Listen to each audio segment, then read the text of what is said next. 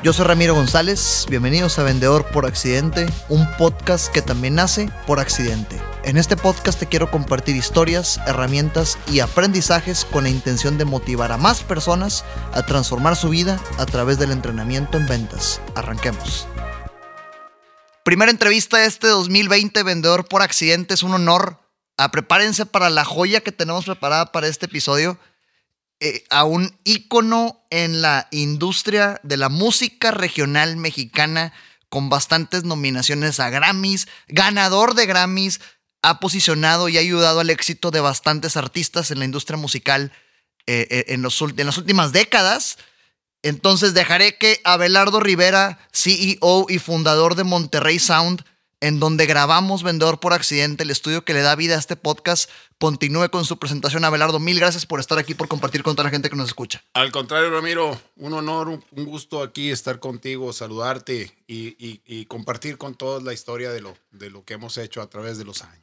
Y hay bastante que contar. Ahorita estábamos hablando precisamente de todo lo que habría que contar. Y bueno, tienen que saber que tanto el ingeniero Abelardo Rivera, como es bien conocido en la industria musical, y yo, Estamos haciendo malabares con nuestras agendas, por fin coincidimos. Eh, estuvo tambaleándose esta reunión, pero decidimos hacerla de todos modos, aunque el tiempo fuera un, un tema, con la intención de aportarles y compartirles toda esta historia de la música que estoy seguro que agrega valor a, a muchas personas que nos escuchan. Entonces, Abelardo, por favor, tu historia, la historia del ingeniero Abelardo Rivera, ¿cuál es? Muy bien. Bueno, eh, la historia comienza así. Cuando yo tenía cuatro años de edad, eh, mi papá, por hobby, tenía una grabadora portátil de aquellos años que era de cinta de reel. Y en esa grabadora eh, nos ponía a mis hermanas y a mí a, cantar o a recitar o a contar chistes o a declamar. Entonces desde muy niño yo me comencé a interesar en, en, en, oye, mira, ¿y cómo es? A ver, ponlo otra vez, papá. Pues obviamente yo estaba muy niño, ¿no? Claro, con inocencia por los cuatro años. Pero, pero con mucha curiosidad me llamó mucho la atención. Ahí yo creo que fue el, primer contacto que tuvo mucha relación con lo que hago hoy en día. Fue la primerita, así, experiencia. Tenía yo cuatro años. A los cinco años le compran una guitarra a mi hermana para que tomara clases. Mi hermana es tres años mayor que yo. Ok. Yo tenía cinco y ella tenía ocho años. Y entonces, eh, como que mi hermana me tenía muy prohibido que yo agarrara o tocara la guitarra, pero, pero me gustaba mucho ver las clases de guitarra porque eran, eran eh, clases ahí a domicilio, ¿no? Ok. Entonces, este, estaba yo siempre muy al pendiente y al tanto de, de, las clases de lo que estaba haciendo mi hermana. Y luego yo a escondidas agarraba la guitarra y de pura imitación comenzaba a sacar canciones en una cuerda, con un dedito comenzaba a darle yo. Ajá. Y, un día me cacharon mis papás. ¿Qué estás haciendo? Ay, perdón. Y, dije, ya me van a regañar. No, no, no, no. A ver, a ver, mi papá, a ver, a ver, ¿qué estás haciendo? Toca otra vez lo que está. ¿Quién te enseñó? No, pues yo solo. No, no. Oye, le dice a mi mamá, mira, solo toca.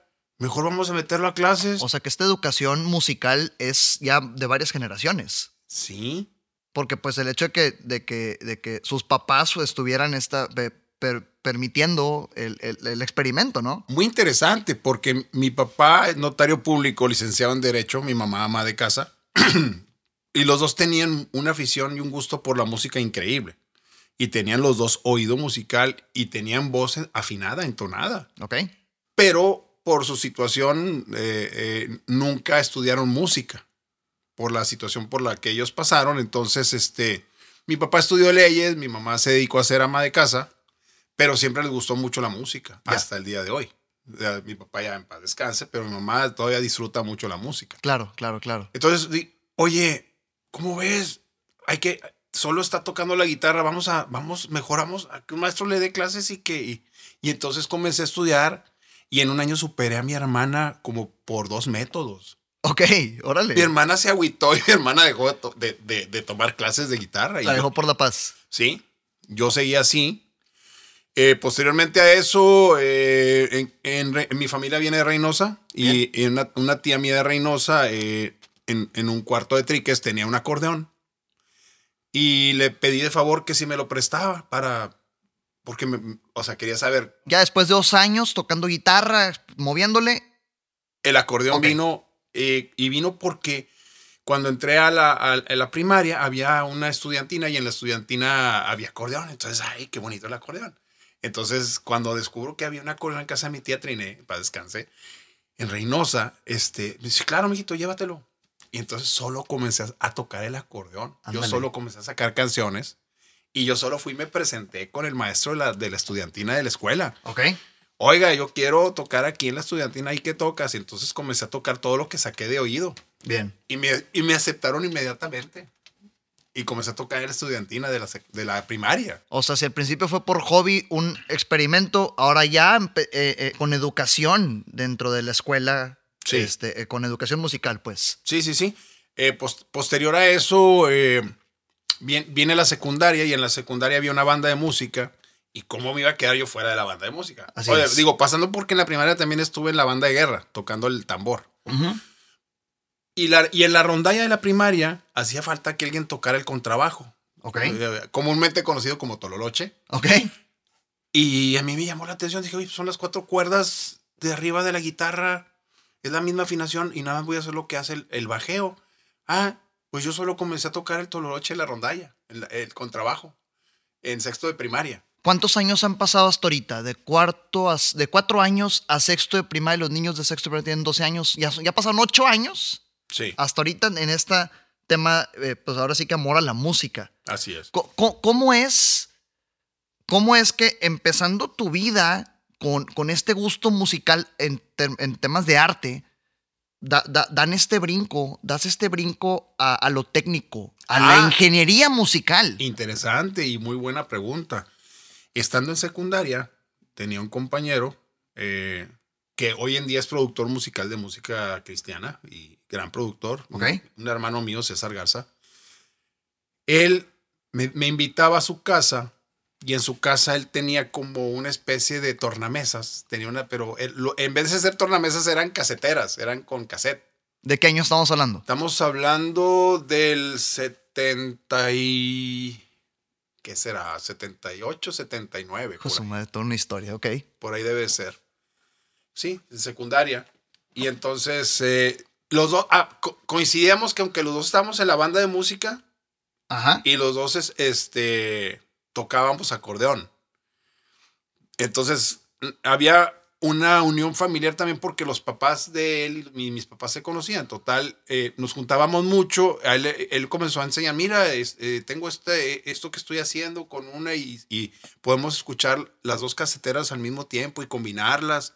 Y ahí comenzamos a hacer, a jugar, a hacer, a hacer este, música. Bien. Y ahí fue cuando comencé a tener como que el, el- el primer interés por lo técnico. El segundo vino en la misma secundaria, que estaba yo en el coro de la secundaria, también cantando. Todavía con el gusto artístico, ¿verdad? Sí, todavía. Llegamos y, en, y ganamos un premio a nivel nacional de coros Bien. de secundarias. Y el premio fue ir a grabar un disco profesional a un estudio de grabación. Bolas, ok. Cuando llego al estudio de grabación, se me... o sea, ahí siento yo que fue el momento preciso donde dije, esto es lo que yo voy a querer hacer en mi vida. A esto me voy a querer dedicar. ¿Qué fue? Ver la cantidad de Vi la consola, y- vi la consola, vi monitores, micrófonos, Bien. audífonos y el, el espectro de sonido impresionante de los monitores, etcétera. Ajá. Yo quiero ser el que está sentado ahí moviéndole a los, picándole los botoncitos. Yo quiero ser ese. Yo quiero decirles qué, cómo cantar y yo quiero ser ese. Ok. Eso fue en segundo de secundaria. Wow. Ahí quedó definido ya. Y son pocas, son pocas porque yo no, no es mi caso. Las personas que desde esa edad ya están 100% seguras de a qué se quieren dedicar, qué quieren estudiar y, qué, y de qué quieren vivir. Así es. Y, eh, son pocas, entonces es muy admirable. Sí, sí, sí, muy afortunado, la verdad. claro, claro, Muy, afortunado. Y muy apoyado por mi, por mi familia. O Clave, sea, y muy- clave. mi señor padre pudo haber, di- mi papá en paz descanse, fue notario público y un, un- este, muy reconocido porque fue el, not- el primer notario de San Pedro Garza García, Nuevo León. Mi papá fue el primer notario. Él falleció hace cinco años. Pudo haber dicho, estudia leyes, déjate de eso. La típica, ¿verdad? De, Sí. de eso no vas a vivir, ponte. No, ponte a hacer otra. No, al contrario. Siempre me apoyó en todo lo que hice. Siempre. al- a- a- ¿Qué necesitas? ¿En qué te puedo apoyar? ¿En qué te ayudo? Siempre. Bien. Muy padre. Y luego, después de secundaria, pues viene prepa. Viene prepa y en prepa hicimos una banda de rock. Pues, ok, y ahí tocaba el bajo en la banda de rock. Bien. En la bien. banda de rock. Acabando prepa me voy un año de intercambio a Estados Unidos y qué sorpresa para mí que era un high school musical con estación de radio y estudio de grabación. Imagínate. evidentemente, eh, a estudiar una carrera musical. No, no, yo fui de intercambio para estudiar inglés. Ah, órale, ok. Al high school year, o sea, al, al senior year, o sea, al último año de, de- de prepa Ok. Eh, de Estados Unidos. Ya, ya, sí, o sea, antes de la, de la carrera Antes o de de, la la, carrera. licenciatura, lo que sea. Totalmente. Este, ah, eh, un intercambio ya. Para mi fortuna, tenían una estación de radio, tenía un estudio de grabación y había mil actividades Puta, musicales. no, como anillo al dedo. Entonces, haz de cuenta que Diosito es muy bueno. o sea, me, me fue muy bien. Pues es que es estando en sintonía. Pues sí, si, si estás en el canal buscando lo que deseas, te van a caer las oportunidades. Así es. Wow. Sí, entonces es, lle- llego a Estados Unidos, hablaba poco inglés porque no, no había estudiado inglés. O sea, yo aprendí inglés ahí. En este año en de- ese año. Wow. Pero la música es un lenguaje universal. Yo me llevé mi guitarra y me gané a medio mundo tocando la guitarra. Wow. Pero no me conformé con eso. Estudié la carrera, o sea, un curso, un seminario ese año de broadcast para Ok. sacar mi licencia de locutor. Y tenía un programa en la estación de radio del high school, ¿En qué parte de Estados Unidos? en, en Wisconsin, Burlington, Ah, su Wisconsin. madre, o sea, no, no, no, no Texas, no Arizona, no los típicos lugares de los que Nadie, los de habla- aquí- nadie habla español, o sea, para que sepas. Así es, así es, ya Tuve metido que allá. aprender inglés. y No con me los fríos horribles. Ahí te encargo. Sí, claro, claro. 20 bajo cero, 30 bajo Hijo de cero. su madre. Sí, señor. Wow. Pero ahí estaba en todas las actividades musicales. O sea, estaba en el marching band, tocaba Ajá. los triples. O sea, que son como unos toms que se cargan aquí en el cuello. Eh, Son percusiones. Ok. En la orquesta tocaba la guitarra clásica. En la, en la, en la banda de jazz tocaba la guitarra eléctrica. Bien. Y en un cuarteto que había de jazz tocaba el contrabajo. Ahí, ahí mismo. Y estaba también en el coro. En- eh, en- estaba en, eh, había, había una como poesía coral, se puede decir. Con, había también donde yo estaba en, en- en la música de la poesía, o sea, haciendo la música para, para, para, esa, para ese ramo, digamos, de... Es una combinación de teatro con música, sí, música, teatro musical, digámoslo así. Sí, como los de las nuevas tendencias estas de, de musicales Así este, es. actuados, pues. Y yo, yo no actuaba, yo simplemente estaba en la música, haciendo la música. Bien, bien. Eh, ¿Qué más? ah, ¿Qué más? Ah, bueno, pues había un estudio de grabación, obviamente, para hacer comerciales de radio, para la estación de radio. Y si en, eh, si en secundaria fue el amor a primera vista, pues acá No, obviamente. No te puedo explicar. no te puedo explicar lo feliz que fui. Es que, es que se nota, se nota. Ahorita pues escucharán el audio que nos escucha el tono de voz, pero pues ahorita que estamos en- viéndonos, platicando, ¿verdad? La pasión Sí. musical desde, desde que llegamos, desde que empezamos a platicar de los cuatro años a, a, a cómo desde ahí hasta ahorita, ¿no? Oye, y, y otro punto también bien bonito, bien interesante es cómo aprecian en Estados Unidos cuando tienes talento. ¿Ok? Y aquí en México es algo que desafortunadamente no pasa. Allá sí valoran cuando tienes talento para algo y te apoya la escuela. Es más, yo me vine del high school con becas para ser músico para varias universidades. O sea, Universidades de aquí. de Estados Unidos. Ah, ok, para regresar allá. Para, eh, o sea, para que el college lo hiciera ya me daban becas por cómo tocaba la guitarra. Wow.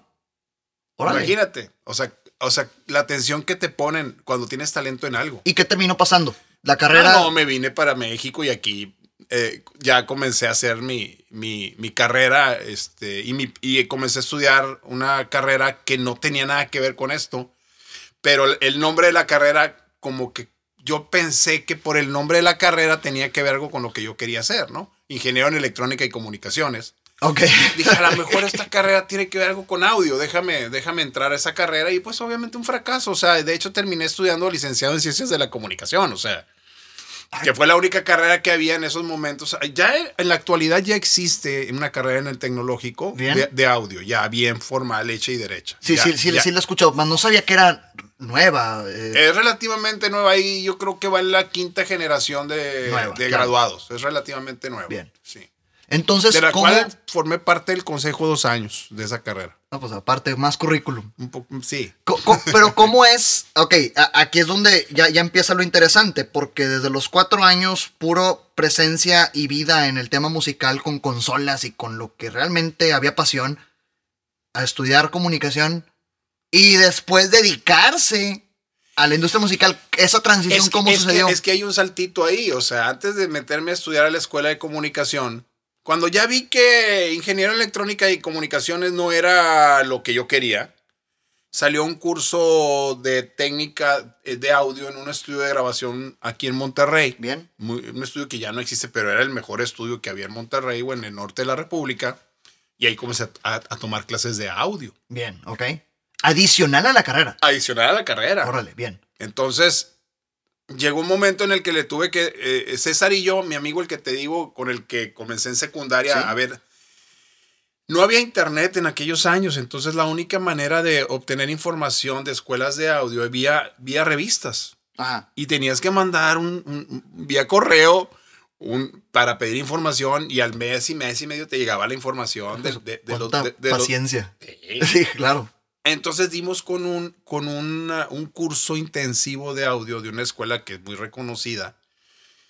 Y entonces dije, esto es lo que tenemos que hacer. Tenemos, ya estábamos estudiando los dos audio, ya, ya llevábamos rato, pero, pero decíamos, necesitamos tener un papelito y necesitamos ver realmente cómo es esto. Entonces se hizo el esfuerzo y nos fuimos a, a estudiar audio. Bien. Y estudiamos dos cursos, un curso de eh, ingeniero en grabación y producción musical y el otro de mantenimiento de equipo de audio. Y es que hay otra conclusión muy interesante, Alardo, porque cuando realmente te apasiona algo, cuando realmente te mueve y, y- y este tipo de inversiones en tiempo, dinero y esfuerzo en cursos, no la ves como algo con esfuerzo, lo ves como Ah, no. con, con- con ganas, ¿no?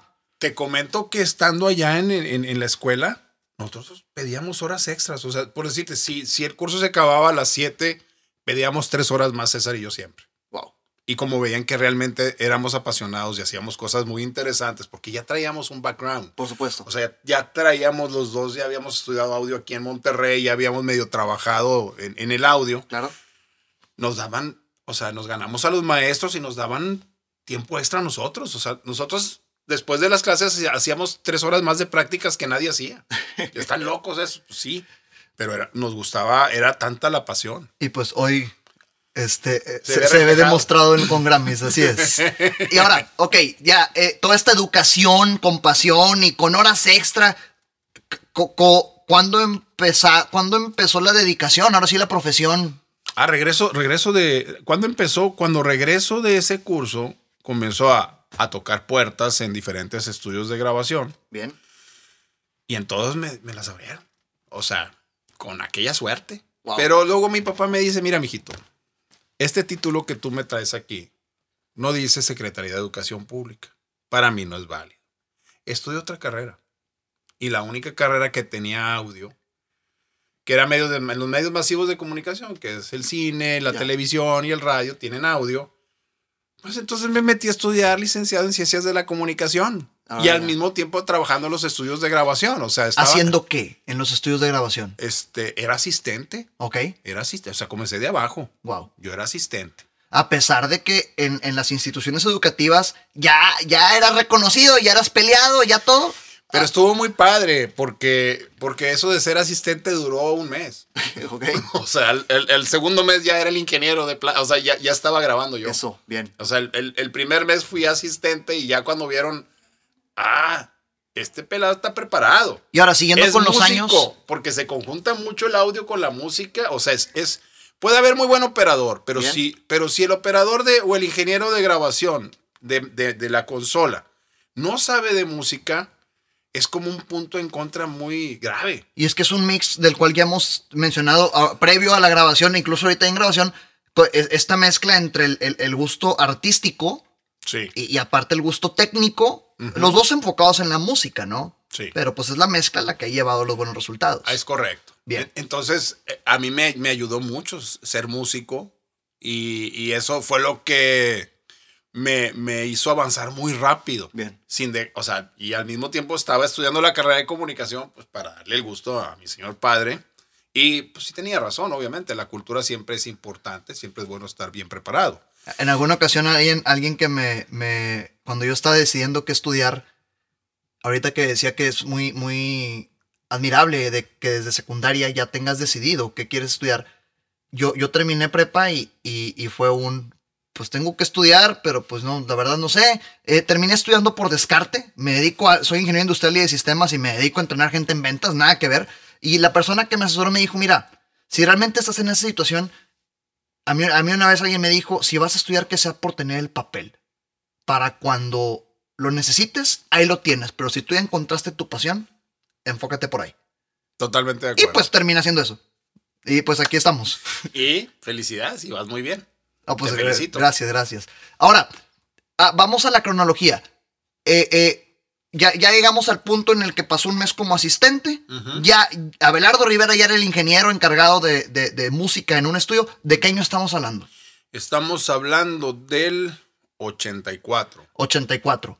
De ahí para adelante, ¿qué, ¿qué, onda con la carrera y con los éxitos? Bueno, pues obviamente se, seguí um, haciendo carrera en, en, la Escuela de Comunicación de la Universidad Regiomontana y comencé a, participar, no nada más como ingeniero de grabación, sino como productor o arreglista en algunas ocasiones eh, hasta de músico, cuando no daba el kilo el músico tocaba por él.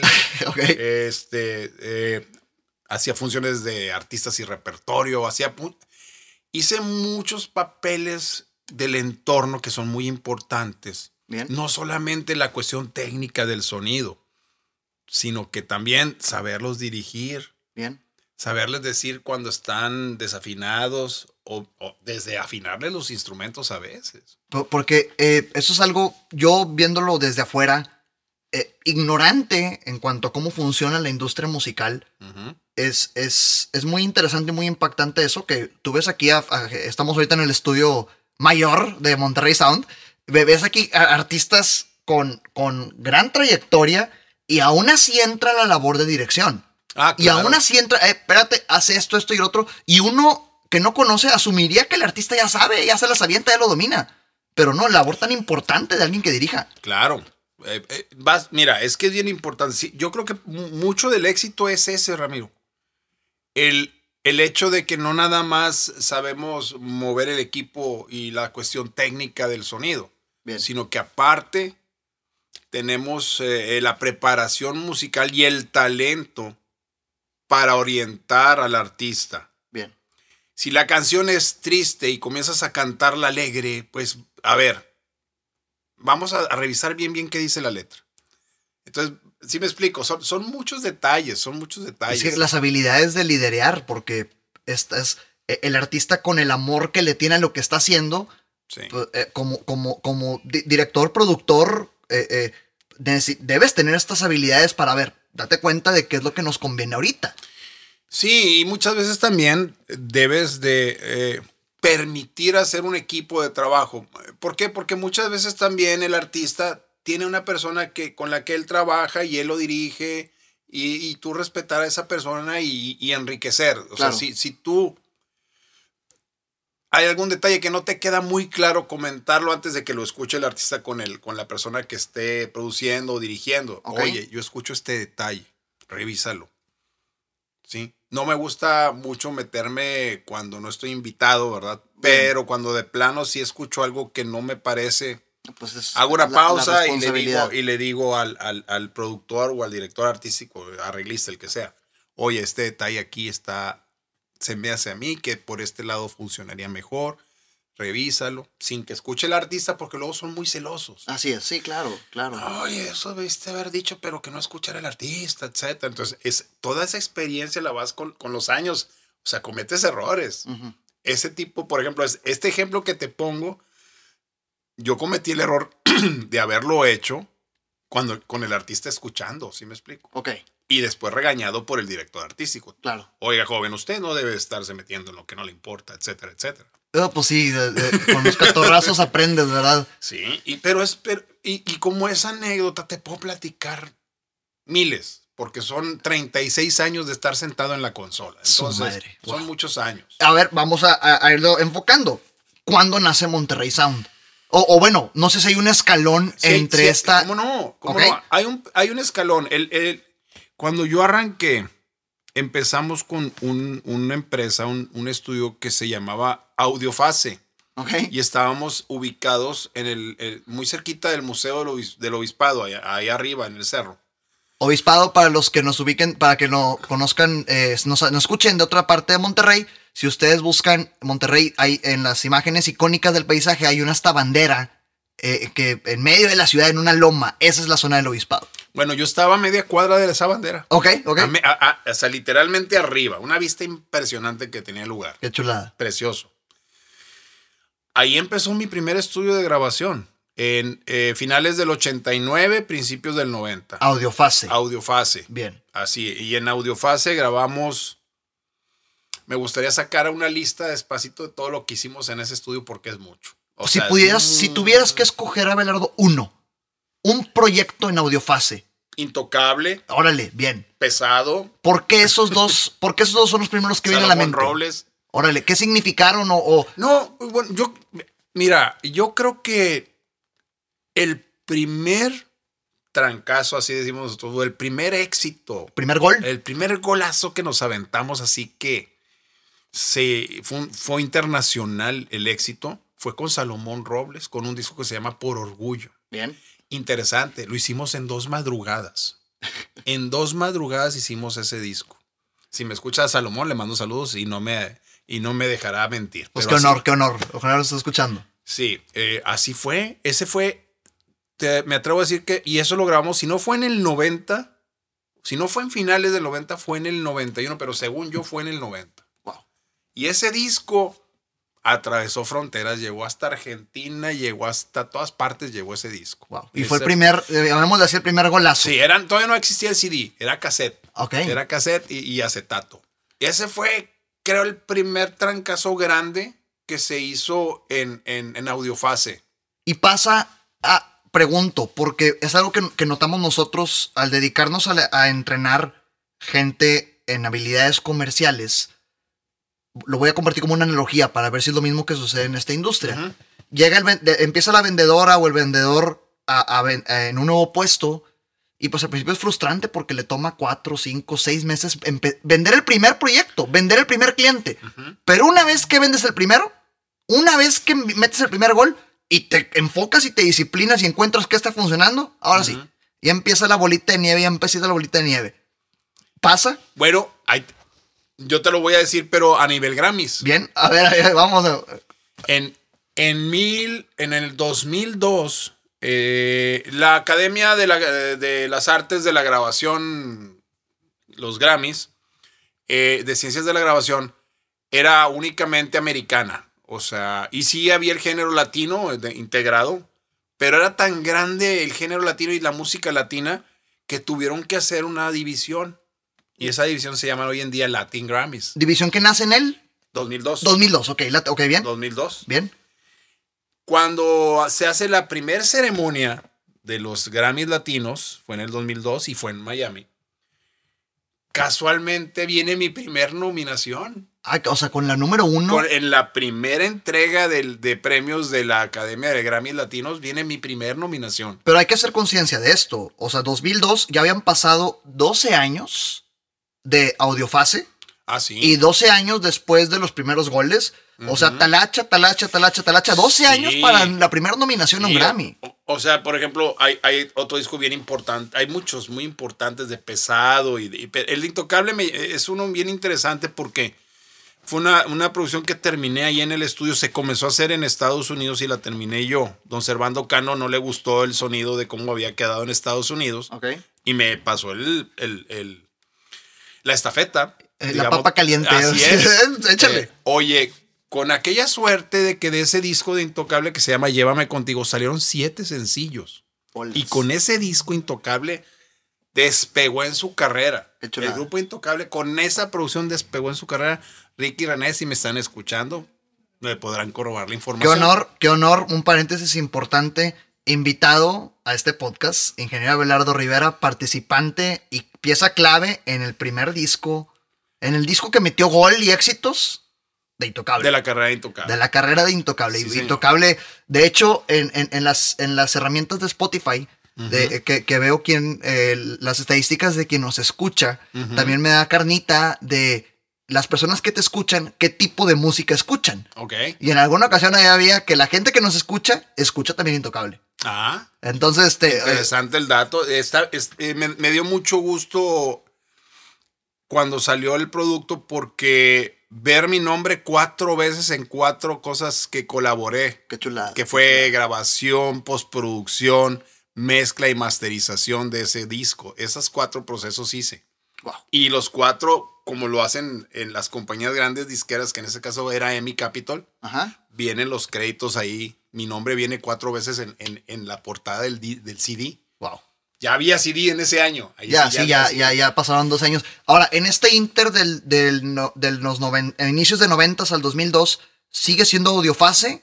Monterrey Ah. Sound, cu- ¿cuándo entra? No, no. eh, yo estaba ubicado allá en el obispado y muy afortunado con mucho trabajo y tam- también nos fue que, que tuvimos la oportunidad de... Y pagaba renta. Ok. Entonces era incómodo y llegó un momento donde la persona que nos cobraba la renta ya comenzó como a abusar de, de lo que nos estaba cobrando. Claro.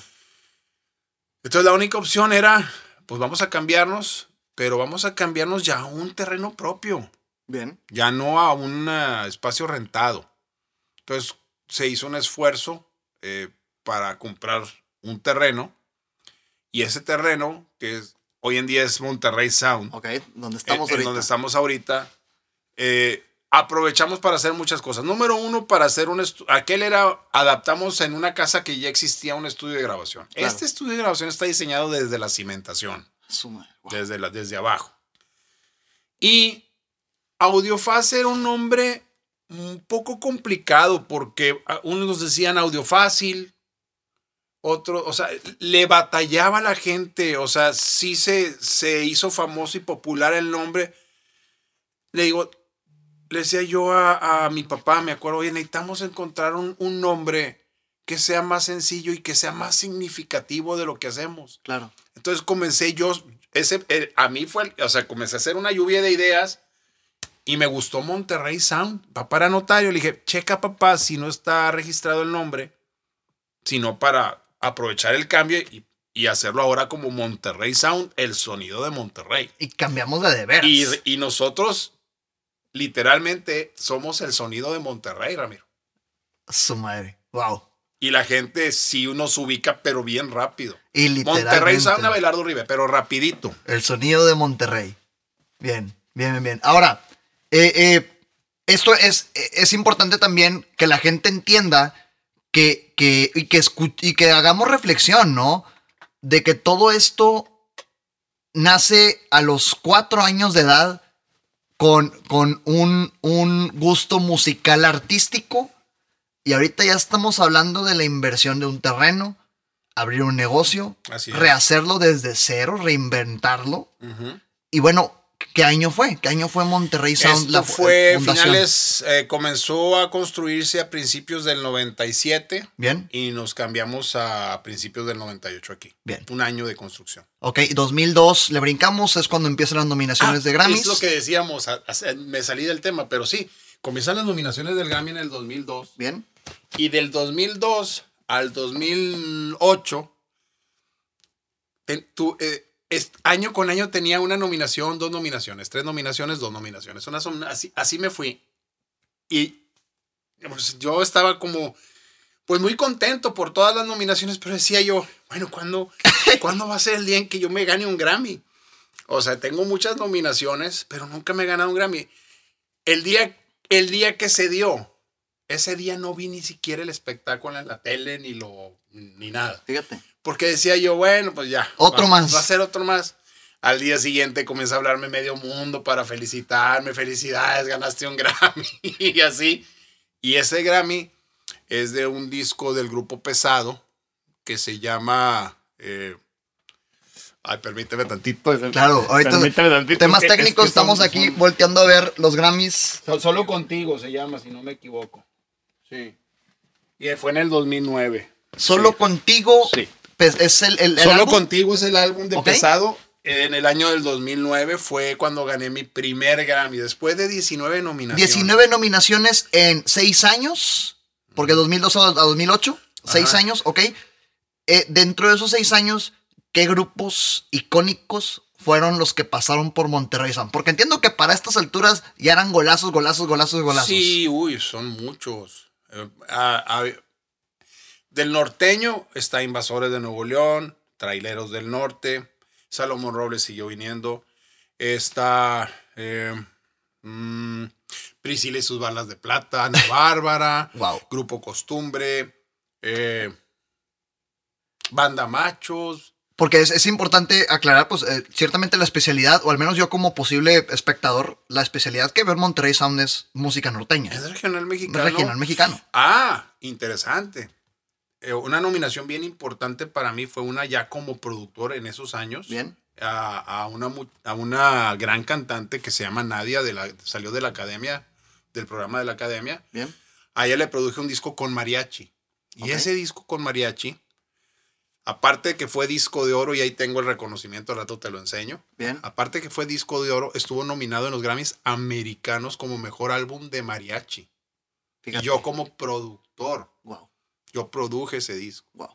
Aparte de la mezcla y la grabación, pero, pero yo fui el productor de ese disco, entonces es como que doble, doble satisfacción. Es que es impresionante y muy rica toda la historia por... por eh, estoy, estoy pensando esto ya ahorita que estábamos hablando. Evidentemente hay talento. Es evidente que hay talento. Pero estamos de acuerdo que el talento acostado en cama no sirve absolutamente Ay, de no, nada. No, aquí eran des- desveladas y Ahí desmañanadas y de día y de noche, sábados y domingos, y es fecha todavía. Ahora integro a mis hijos, Abelardo y Marcelo, que de repente me dieron la sorpresa de que les gustaba hacer esto. Yo los Así traía es. desde niños Sí.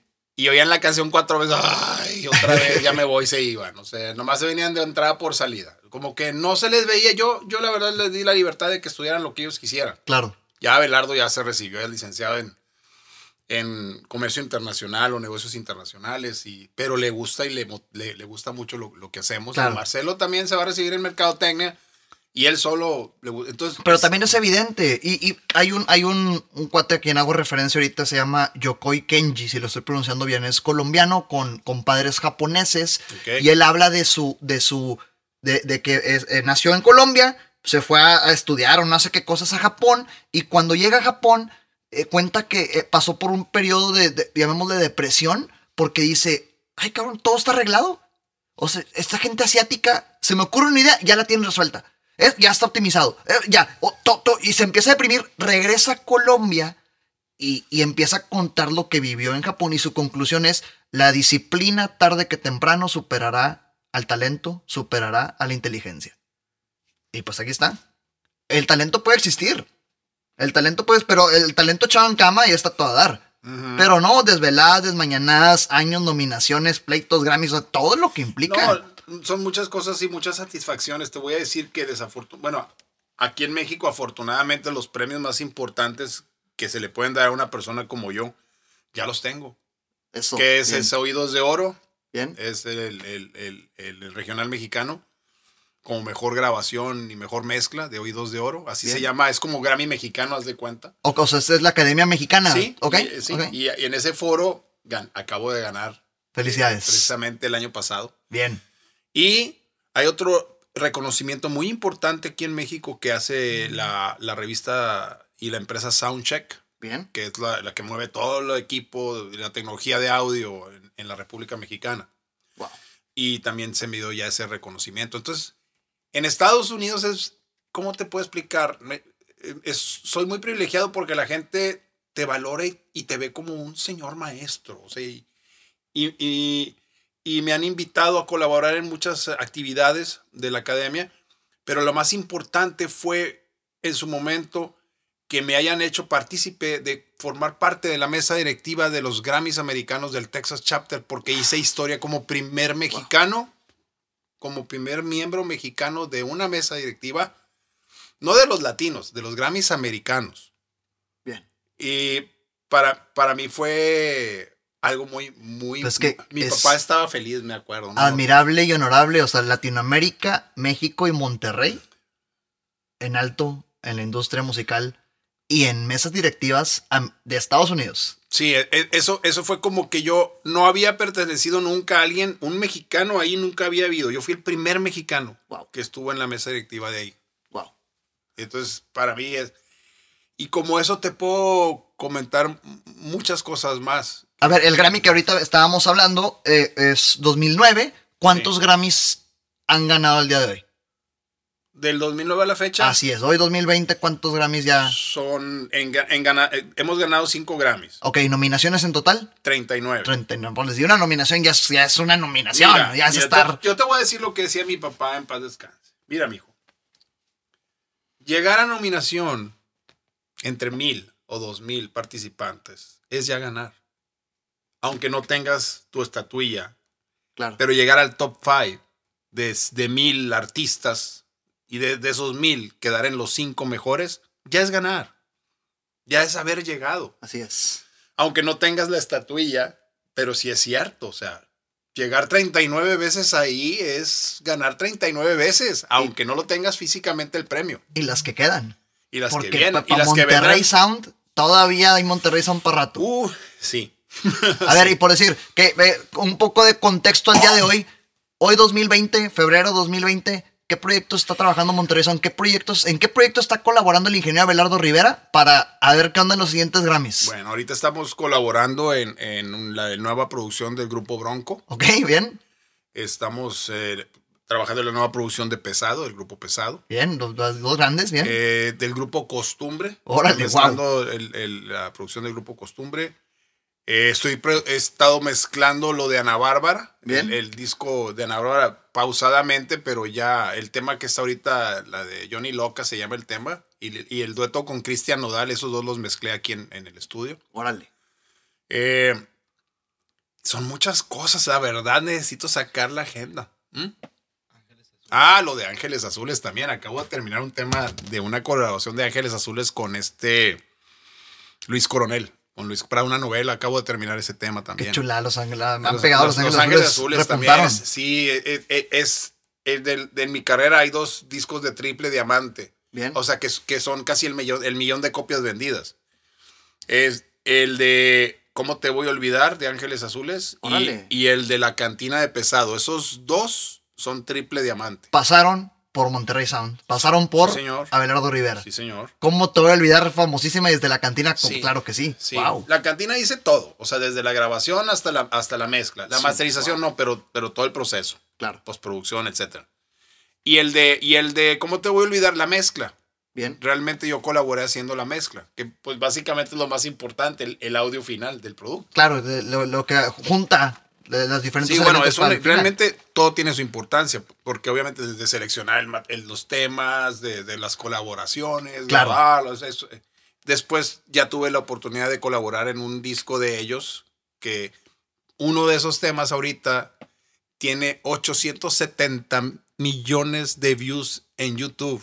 870 millones de views en YouTube Su del madre. tema de Natalia Lafourcade que se llama Nunca es suficiente. ¿Cómo no? Puedes buscarlo, lleva 700, 870 millones de views. Es muy famosa, claro. O sea, estoy seguro Bueno, que eh, la, la han sí, escuchado. ese- ah, la grabé a ella en, en- en Mérida. De, eh, de esa producción grabé en, en- en diferentes partes de la República, etcétera. Y la voz de ella la grabé en Mérida. Hay una, hay una, una. Ahorita me llega la, la idea a la mente, este, como paréntesis. Hay una regla, ley, este, es un, digamos, llamémosle regla, que dice que cualquier humano está a cinco personas, a cinco, a cinco personas de, cualquier persona que quieras conocer. ¿Qué quiere decir? Que si ahorita queremos conocer a Clint Eastwood, ¿sí? Hay cinco contactos entre nosotros como máximo, como máximo. Entonces, significa que yo estoy ahorita en contacto con una persona de, eh, eh, con el ingeniero Bernardo Rivera, que me pudiera llevar a cualquier celebridad musical exitosa, trayectoria impresionante. Y en fin, simple, simple No, no, este, sí. ejercicio mental. Está ¿no? interesante, Conclusión. claro que sí. Y ahora, ¿qué, qué, qué sigue para, para Monterrey Sound? ¿Qué sigue para, para toda la trayectoria tan impresionante que han hecho? Bueno, eh, eh, obviamente tras seguir trabajando duro, diario, todos los días, haciendo cada vez mejor el trabajo. Siempre tratamos de implementar, de hacer mejor, de superar el, el- el- la producción anterior, la nueva, que sea mejor que la anterior. Es difícil porque llegas a un estándar de calidad muy bueno Claro. y superar ese estándar de calidad muy bueno es complicado. Eh, eh, Mantenerse ahí es bien difícil, pero superarlo es más todavía. ¿sí? Entonces nosotros tenemos siempre la idea de la próxima producción de X artista, la anterior tuvo mucho éxito y tuvo estos estándares y estas críticas en cuestión de calidad de sonido, arreglos, interpretación, bla, bla, bla, bla, bla. Pero no hacerlo así sería mediocre. Entonces, Sí, mantenerse, no, para arriba. la que sigue siempre tienes el compromiso, o yo en lo particular, y es lo que les inculco a mis hijos, es la que sigue tiene que superar la anterior. Claro. A ver cómo, o sea, siempre tenemos que ver qué vamos a hacer para superar, superar el producto anterior. Claro. Wow. Eso siempre, es, es- eso nos ha mantenido así. ¿Y cuál, cuál? Yo entiendo que es una pregunta que tiene mil y un respuestas, pero la correcta es la primera que se te venga ahorita a la mente. ¿Cuál ha sido el secreto? El secreto sobre el cual Monterrey Sound, el ingeniero Abelardo Rivera ha trabajado para, para seguir vendiendo, creciendo, manteniendo satisfechos a los artistas que vienen y confían en este trabajo. Mira, mantener la calidad del producto y del servicio es importantísimo y darle, darle ese resultado y la confianza, ya sea artista, compañía disquera, sello independiente, de que tengan la seguridad de lo que nosotros vamos a entregarle, va a tener eh, mucha, muchas posibilidades de ser exitoso con el resultado que entregamos. Y pues el, el- el criterio y la firmeza adecuada Sí. para hacer lo que se tiene que hacer con el artista, a pesar de que el artista en ocasiones posiblemente no esté de acuerdo, pero pues el voz que, la voz que importa en cuanto al conocimiento técnico, Sí. eh, demostrado está. A mí me da mucho gusto, Ramiro, que, que en, en el rubro de la música regional mexicana nos tengan un reconocimiento impresionante. En general me, me refiero a artistas, a productores independientes, compañías disqueras, sellos- o sea, sellos Merecido, claro. Vas a ser, nos tienen sí muy como, como muy enfocados en el regional mexicano. O sea, vas a ser regional mexicano, ve con Abelardo Rivera. O sea, es como que la primera opción es Abelardo Rivera. Bien. Vas a hacer algo de regional mexicano, ve con Abelardo. Al artista que sea, del nivel que sea. Qué chulada, qué chulada. Hice una vez, hicimos una vez un dueto con Alejandro Sanz y Pesado, por ejemplo. ¿Ok? Otro con Alicia Keys y, y Alejandro Sanz, pero versión norteña. Hicimos la música aquí. Y así sucesivamente. Hombre, cada cosa que te topas. Te, puedo, te puedo mencionar muchas así como esas. Abelardo, aprendizaje final. De estos, ¿cuántos años de carrera? ¿Cuántos años de carrera? 36. Un aprendizaje que quisieras compartirle a quien nos escucha. Aprendizaje final de esos 36 años de carrera. La constancia. Eso. Bien. La constancia, sin duda. En, en- en- yo creo que en cualquier ámbito, la constancia y siempre las ganas de superar y hacer mejor tu trabajo todos los días. Se va poniendo Y- cada vez más difícil, pero Yo sé, o sea, es, y, y es, es- pero es como yo tengo eh, una pasión por mi profesión, por mi trabajo impresionante. Llegar aquí al estudio de grabación es llegar a mi vida. Sí, yo el día que no vengo me siento hasta mal. así pasa cuando te apasiona algo. Así es, así es. Entonces, a pesar de estos 36 años que ha habido muchas desveladas, malpasadas, ha habido triunfos, ha habido fracasos, ha habido de todo. O sea, Claro. nada es de color de rosa. Por supuesto. Llegar a donde hemos llegado nos ha costado mucho trabajo, pero ese trabajo siempre, te digo, es, es, eso es lo que yo pudiera decirte. Siempre tener una constancia, positivo, siempre querer hacer mejor tu trabajo, aunque sea complicado, pero siempre tratar de, de superar lo que estás haciendo y ser constante y disfrutarlo. Es correcto, Y disfrutar el proceso. Porque no nada más es lo otro. Si no lo disfrutas, lo otro no vale. Y- Ni- Y, se- se- y lo proyectas en tu trabajo, si no lo Así disfrutas. es. Así es. Se proyecta cuando no estás disfrutando lo que haces. Es correcto. Y pues viniendo de, de alguien que representa, funda un negocio, una institución, el sonido de Monterrey, Monterrey Sound, ganador de, ¿son cinco? ¿Seis? Cinco Grammys. Cinco Grammys. Pues ya, ya van a ser más. Este, Estamos más. trabajando todos los días. Eh, te voy a ser bien honesto. Eh, el- el- viene el reconocimiento.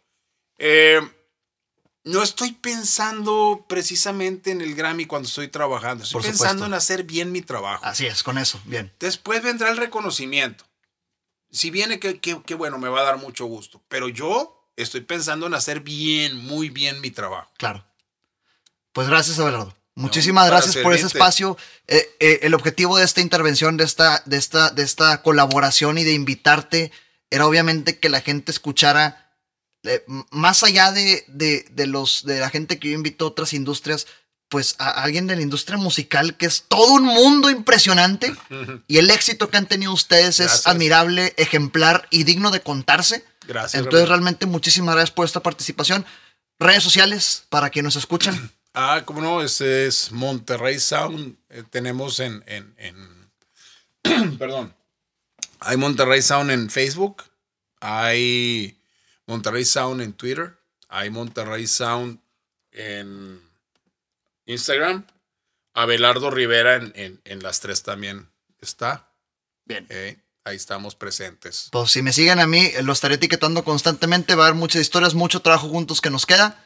Y pues Abelardo, Intercambio, y el, el- el único así como para aquellas personas que entren a mi Instagram, mi otra profesión que no tuve que hubiera querido tener si no fuera esta, era- hubiera sido ser chef, para que no se asusten si ven muchos platillos ahí que preparamos de repente. va. Pues gracias, gracias. Realmente un No, honor, hombre. un honor Gracias, estar aquí. Ramiro. Muchísimas gracias. Gracias Ramiro, te agradezco mucho esta entrevista y ojalá sirva de algo para las nuevas generaciones. Nos avisan, tus comentarios son bienvenidos. Si siguen a Abelardo Rivera, estarán siguiendo a alguien que tiene contacto y que ha participado en el crecimiento musical de grandes íconos de la industria musical mexicana, regional mexicana. Entonces es digno de seguir. Gracias, un, placer haber eh, participado y colaborado en esta, en esta plática, en esta entrevista tan interesante. Gracias Ramiro. Ya quedó pues un honor. Nos escuchamos en el siguiente episodio. Hasta la próxima. Recuerda que nada de lo que escuchaste aquí sirve de algo si no lo ejecutas. Gracias por escucharme. Comparte para llegar y motivar a más personas y sígueme en redes sociales como Ramiro Sandler en Facebook, Instagram y YouTube y Ramiro González Ayala en LinkedIn.